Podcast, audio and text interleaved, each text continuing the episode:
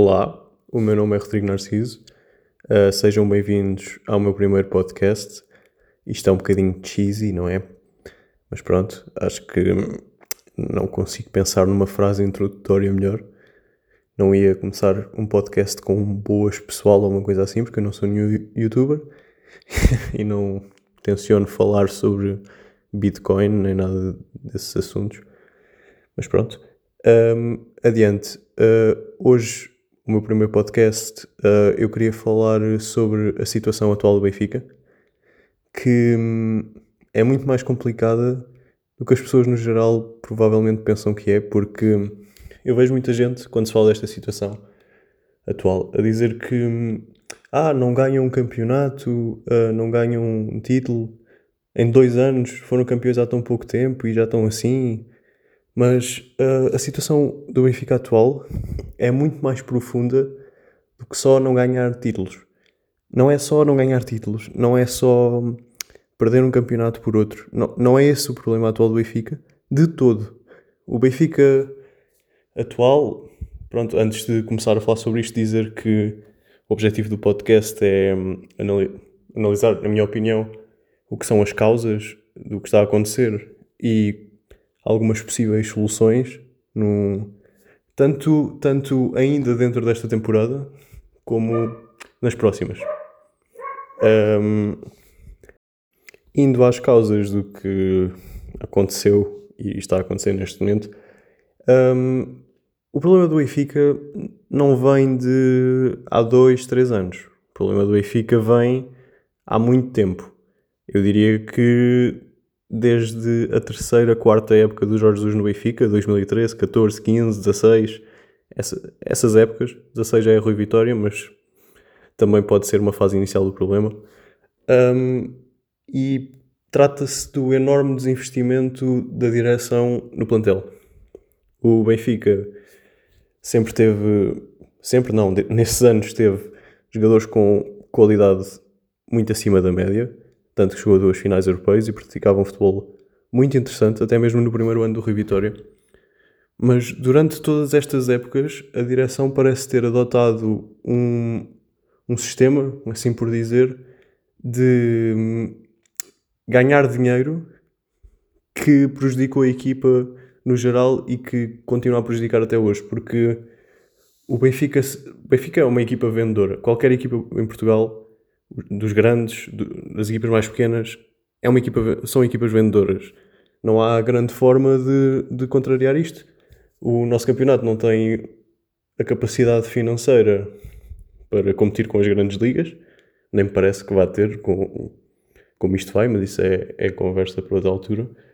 Um, e pronto, todas as equipas são vendedoras, até os grandes. Os grandes, principalmente, o Benfica e o Porto, fazem vendas inacreditáveis, atenção, mas são equipas vendedoras.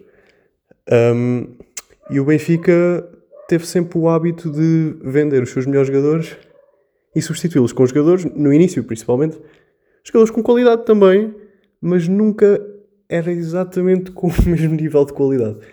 Isto pode parecer normal, claro, nem, nem sempre se encontram jogadores com a mesma qualidade de um ano para o outro.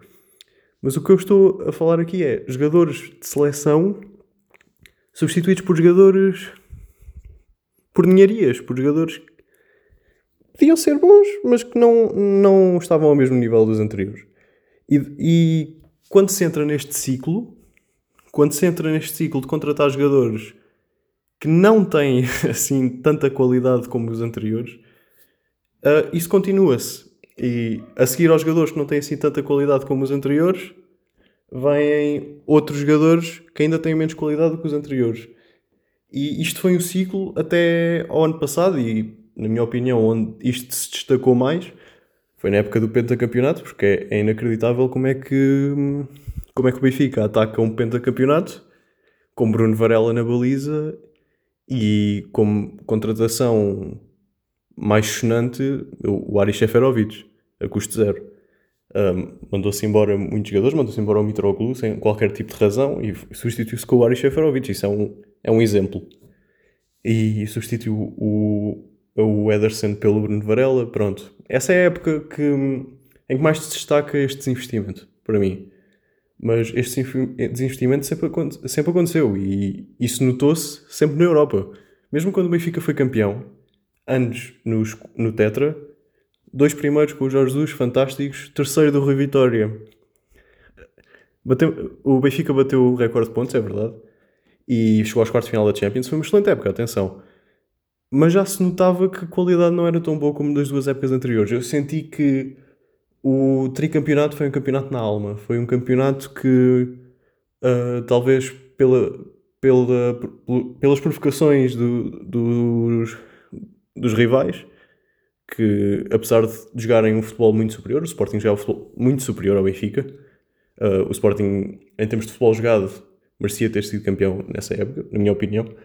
Um, mas o Benfica ganhava muitos jogos na alma a acabar, o jogo no Bessa, o jogo do Jonas. Um, são, é, é, o, o divertimento aí não se, não, se, não se notou muito. Também principalmente porque fomos buscar um miúdo à equipa B, o que, pode ser, o que vai ser falado mais tarde, essa ida à formação, uh, que hum, nessa época levou a equipa para a frente foi o Renato Sanches. Que não é, atenção, não é um jogador que fizeram dele um jogador que ele não era, e eu sempre percebi que ele não era o jogador que faziam, mas foi um jogador importante. E é um, é um jogador que, mesmo estando a ter um, um jogo menos bom, é um jogador que a qualquer momento pode levar a equipa para a frente e pronto. Era o que acontecia muitas vezes, que o Renato Sanches nem tinha jogos muito bons, mas pronto. Um, a equipa, ele ia e puxava a equipa para cima, tanto moralmente como literalmente. Porque o, o Renato é um jogador que dá área a área, é um jogador que pega na bola e consegue percorrer dezenas de metros com ela e levar a equipa para a frente. E isso, pronto, isso, isso acaba por ser um, um bom catalisador para, para chegar a uma vitória. Pronto. Mas não é esse o tema que estamos aqui a falar. Gostava de falar disso, dessa época no futuro, mas ainda não é disso que eu, que eu quero falar. Um, e pronto, e depois começou-se, para além deste desinvestimento, começou-se a fazer negócios aqueles negócios típicos do Luís Filipe Vieira, não é? Um, o João de Arcades, o mais jogadores, Salvador Agra, aqueles jogadores só para as comissões. E atenção, uh, fazer lucro com estes jogadores não é assim tão mau. O problema é quando se começa a tentar integrar este tipo de jogadores nas equipas. Aí, aí é que está o grande problema. E uma coisa que qualquer equipa precisa para atingir o sucesso que pretende é ter muita profundidade no plantel. E a profundidade do plantel do Benfica durante essas épocas, não todas, atenção, mais, mais época do Tetra e época a seguir, um, e agora, atualmente, são jogadores que não têm qualidade para jogar no Benfica. São, sei lá, uh, jogadores que não. Pronto, são negociatas, não, não são jogadores que acrescentem nada. E quando vão a jogo, não acrescentam nada, não, não acrescentam nada ao jogo, na minha opinião. E o Benfica de antes não tinha de, de todo, de todo, esta política. Tanto que hum, nas épocas, nas épocas anteriores, nas épocas de Jesus, o início, o Benfica tinha um excelente plantel. Em, em, em, to, em todo o seu plantel haviam pelo menos 23, 24, 25 jogadores que tinham capacidade para jogar no Benfica. Acho que a época onde isto mais foi evidente foi a de 2013-14, que para mim, pelo menos desde que sou nascido, tenho 20 anos, é a melhor época que já vi do Benfica. Um, nós íamos jogar com, com o Tottenham em White Hart Lane. O Tottenham não era, não era tão bom como era hoje ou nos últimos anos, mas era uma equipa, uma equipa muito, muito forte. E jogávamos com, com o Ruben Amorim, que não era um jogador titular, com com o Silvio, jogávamos com o Jardel, que também não era titular, jogávamos com, com os suplentes e o Benfica continuava a superiorizar-se aos adversários. Porque o plantel, no seu todo, era muito, muito, muito, muito forte. E nestes últimos anos isso não. Isso não é assim. Não é.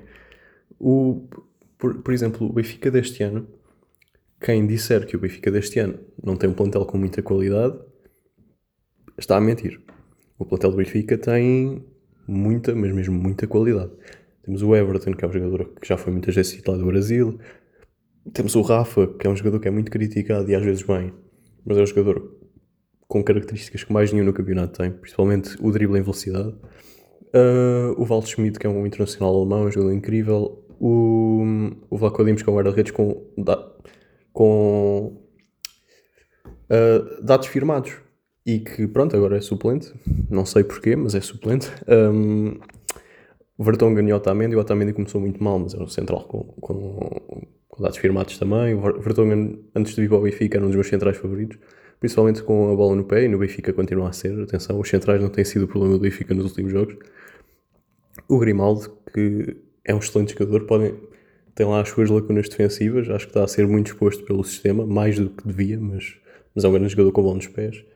Uh, o Weigl, o Weigl é o melhor jogador do, Benfica, na minha opinião e este ano está a provar isso. O Benfica tem um plantel excelente, mas depois falta a profundidade.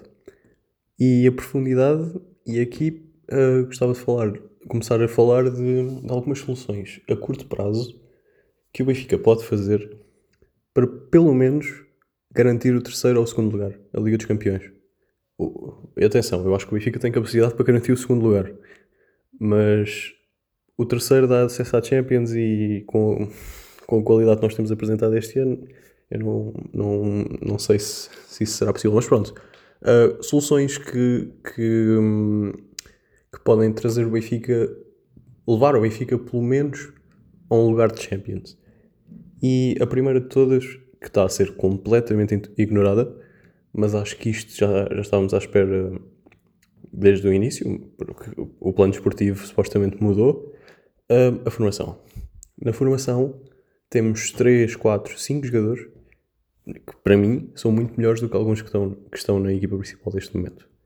Uh, primeiro de todos, e acho que era o que seria mais importante para o Benfica, Paulo Bernardo, um 8 muito potente, um box-to-box com muita qualidade técnica, que era o jogador que o Benfica precisa, mas ninguém na estrutura parece ter a capacidade para olhar para, para isso.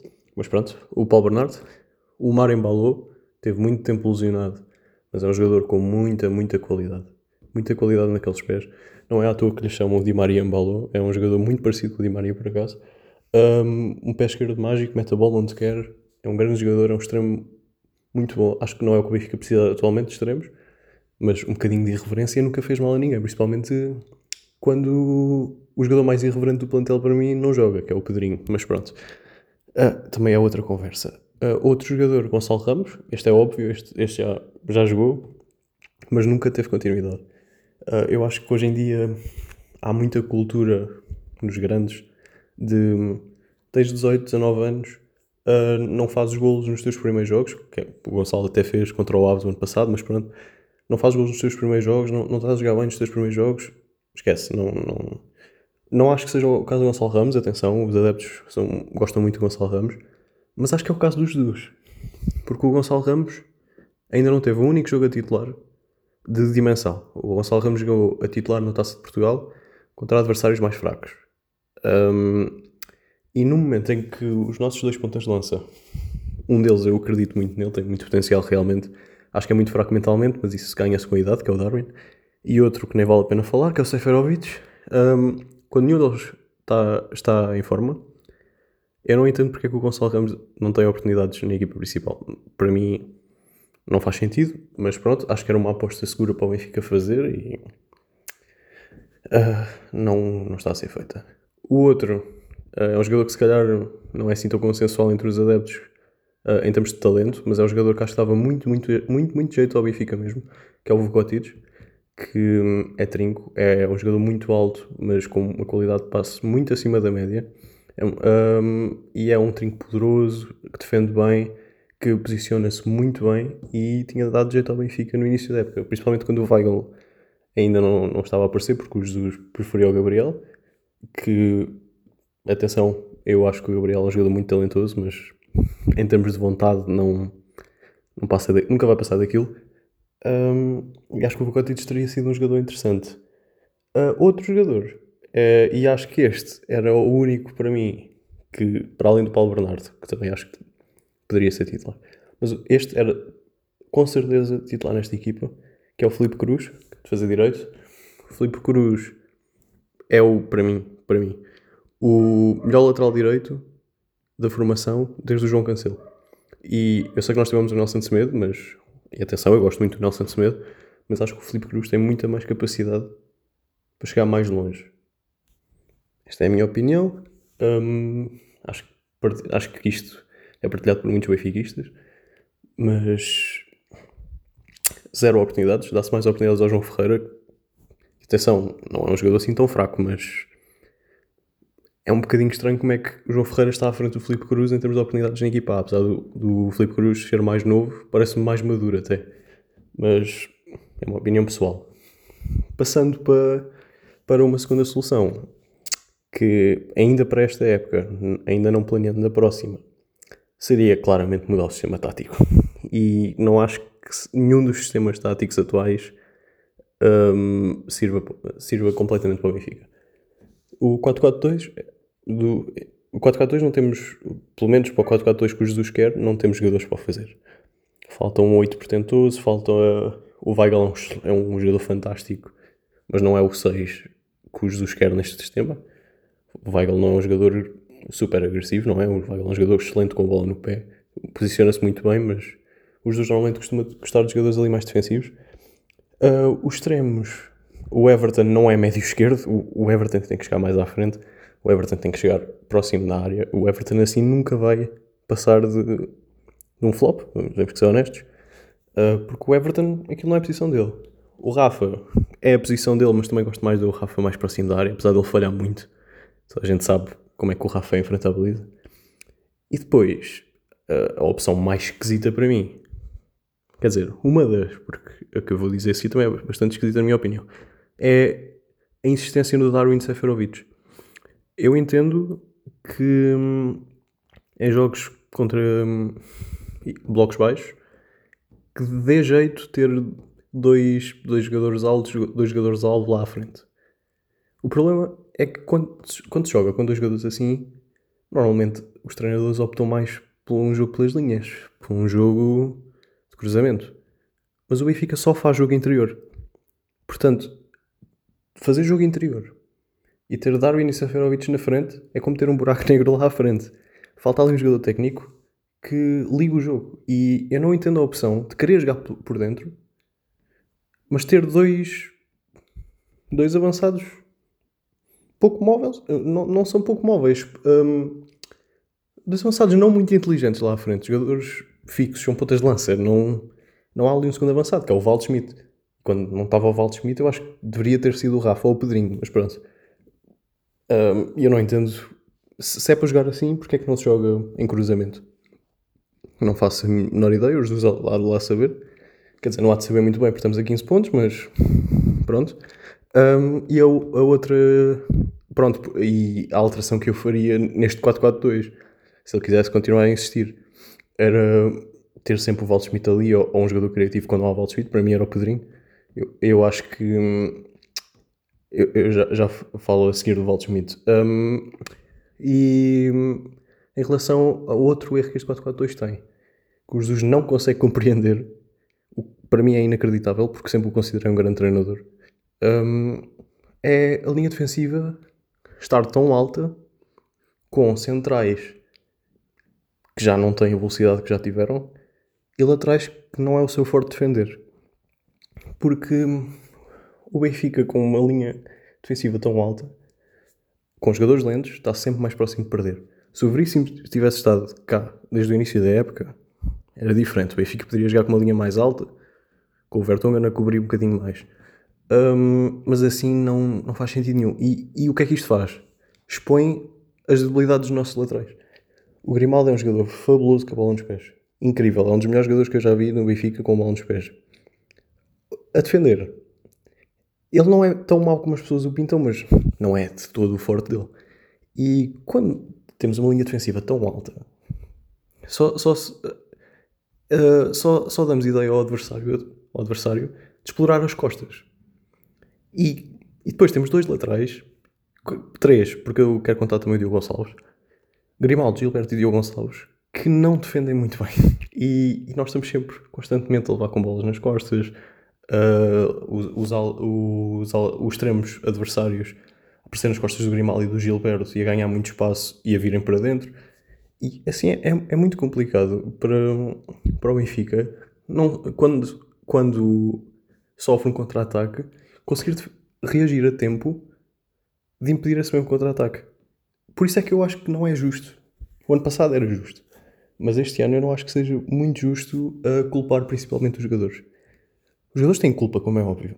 Há coisas que não lembram ao diabo. Os falhanços a enfrentar a baliza do Darwin, do Seferovic, não, não fazem sentido nenhum. É, são coisas que eu, eu poderia buscar um, um miúdo, um meu vizinho, um que é um miúdo de 12 anos, ele fazia golo em algumas oportunidades. Mas os jogadores estão a jogar de uma forma na qual são instruídos.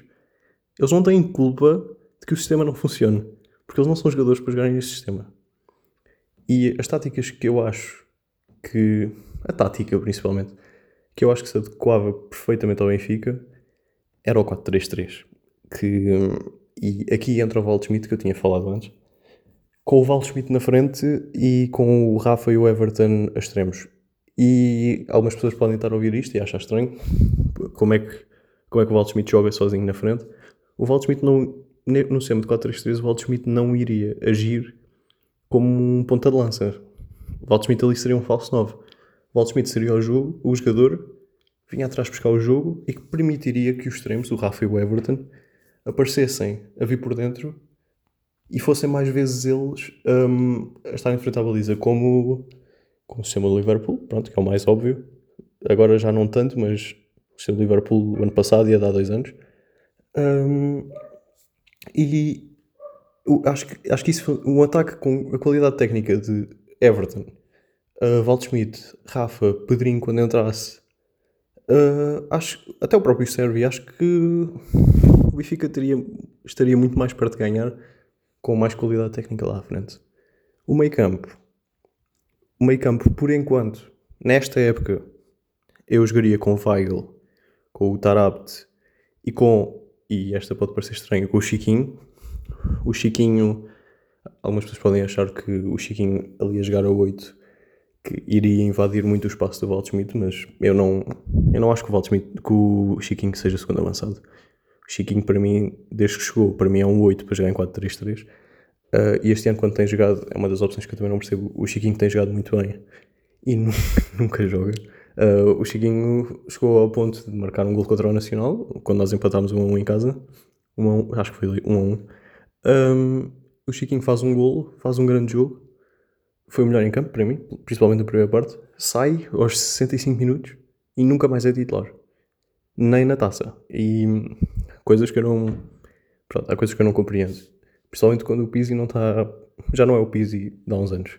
Um, na defesa, jogaria com Grimaldo, Vertonghen, Otamendi e Diogo Gonçalves, mas com a linha defensiva mais baixa. Porque. Uh, e, e com o Weigl a colocar-se no meio dos centrais e a projetar o, Grimaldo e o Diogo Gonçalves em construção. Pronto, eu acho que esta era, esta era a melhor forma do Benfica jogar para mim, na baliza o Vlacodim já agora. Eu, gosto, eu acho o Elton Leite um guarda-redes, principalmente nas saídas, e eu percebo porque é que o, El, o Elton Leite jogou contra o Arsenal, porque fica a jogar com três centrais e o Vlaco Dimos não é muito forte nas saídas e bolas nas costas, com a linha defensiva tão alta, outra vez. O, o guarda-redes tinha que fazer muito sweeper-keeper e de sair. E o Elton Leite é realmente melhor nisso. Isso eu percebo, é uma opção tática que eu percebi a 100%. Não percebo é no resto dos jogos, mas pronto. Um, e pronto, esta, esta seria a tática que eu utilizaria até ao final da época. Agora, em relação à próxima época, isso aí eu não prevejo que o Benfica vá ter muito dinheiro. Porque o que se fez este ano foi ganhar seis eleições para o lixo Vieira. Porque foi gastos absurdos que eu não tenho a certeza se o Benfica tem. Atenção, o Benfica teve durante muitos anos. Um, ganhou muito dinheiro durante muitos anos. Nunca investiu, só investiu este ano, mas isso é outra conversa. Um, mas eu acho que o Benfica não, não tinha capacidade, principalmente no ano de, de Covid, para fazer o investimento que fez. E, e espero estar errado, porque se não estiver, eu consigo ver o Benfica num buraco muito fundo onde vai ser difícil sair. Uh, mas na próxima época, o Benfica, na minha opinião, precisa de uma limpeza autêntica. O Benfica precisa de uma estrutura diferente. Uh, precisa de um treinador diferente. O Jorge Jesus já não. O Jorge Jesus está muito dentro da cabeça dele, que é um dos melhores treinadores do mundo, porque ganhou no Brasil.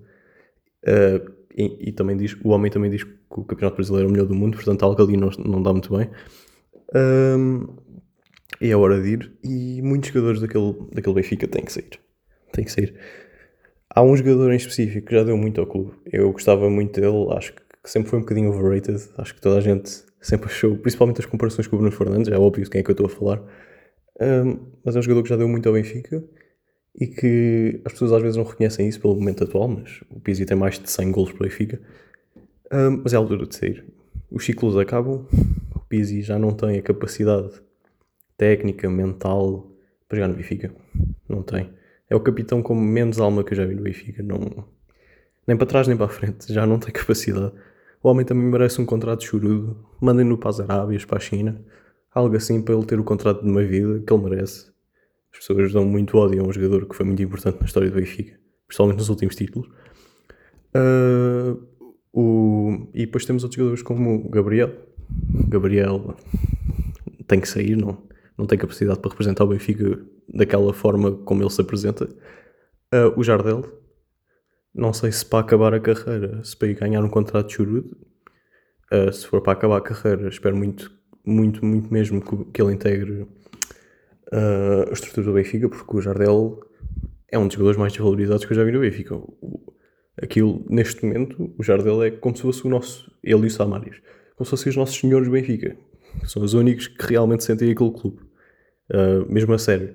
Atenção, há outros jogadores que sentem, eu acho que o Rafa é um jogador que às, às vezes é posto num lote que não merece, posto num lote de quem prejudica o clube, isso é mentira, mas pronto, acho, acho que o Jardel e o Samaris se metem no outro patamar e o Jardel deu muito ao Benfica. O Jardel merece um lugar na estrutura do Benfica, na minha opinião. Ou pelo menos algum cargo. Atenção, os famosos tachos. Mas pronto, esses aí nós não. Não. Não, não são muito maus. uh, pronto, o Benfica precisa de uma limpeza total. Há mais jogadores, mas não vale a pena estar aqui a dizer. Um, e para além disso, em termos de como deve atacar o mercado de transferências, o Benfica tem que procurar vender não só esses jogadores sedentários, mas se, se as coisas estiverem mal, como não imagino que seja possível manter todos os bons jogadores que nós temos. Alguém há de sair.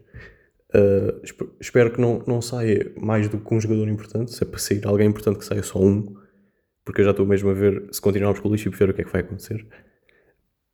E a solução para substituir estes jogadores, para mim, temos que olhar para os jogadores emprestados e para o mercado interno. Porque o Benfica investe muito pouco no mercado interno, pelo menos nos que têm qualidade, porque no João Dercadis e nesses jogadores investem à vontade. Mas pronto. E há certos jogadores que o Benfica tem que olhar seriamente e rápido, senão os rivais vão garantir hum, antes do, do fecho desta época. Estou a falar do Eustáquio, do Passo Ferreira, que é um, é um jogador que é muito difícil fazer alguma coisa de errado. É um jogador hum, que não está por ele, mas não faz nada de errado. É, o homem parece que não falha um passo o jogo todo. E depois um, um trinco destruidor que não vai ficar no Braga muito tempo se não o forem buscar, que é o Almusrati. O Almusrati é, é um jogador incrível. O Almusrati tem uma potência incrível. Defensivamente é uma máquina. Usa bem os dois pés. Remata bem de longe. O homem manda uma besnaga que... E, e é um jogador com presença no meio campo. E acho que o Benfica precisa de um jogador assim. Uh, depois, Talvez, se ficasse um cheio extremo, eu gostaria de olhar para o Marcus Edwards, que acho que já está mais no Vitória. É um jogador para mais do que aquilo. Uh, outro jogador interessante, que não é mesmo do Boa Vista, que é o Angelo Gomes. E, se, o Lille não está a passar para a melhor fase financeira. Acho que é um jogador para manter o olho, o Angelo Gomes. Muito interessante. O Angelo Gomes é um jogador que daqui a uns anos vai dar cartas no futebol europeu, para mim. Uh, nem sei como é que ele foi para o Boa Vista e como é que o Boa Vista está tão mal com um jogador daqueles, porque também realmente ele parece ser o único a aparecer, mas pronto. Um, e depois, os emprestados. Há jogadores que não fazem nexo nenhum estarem emprestados.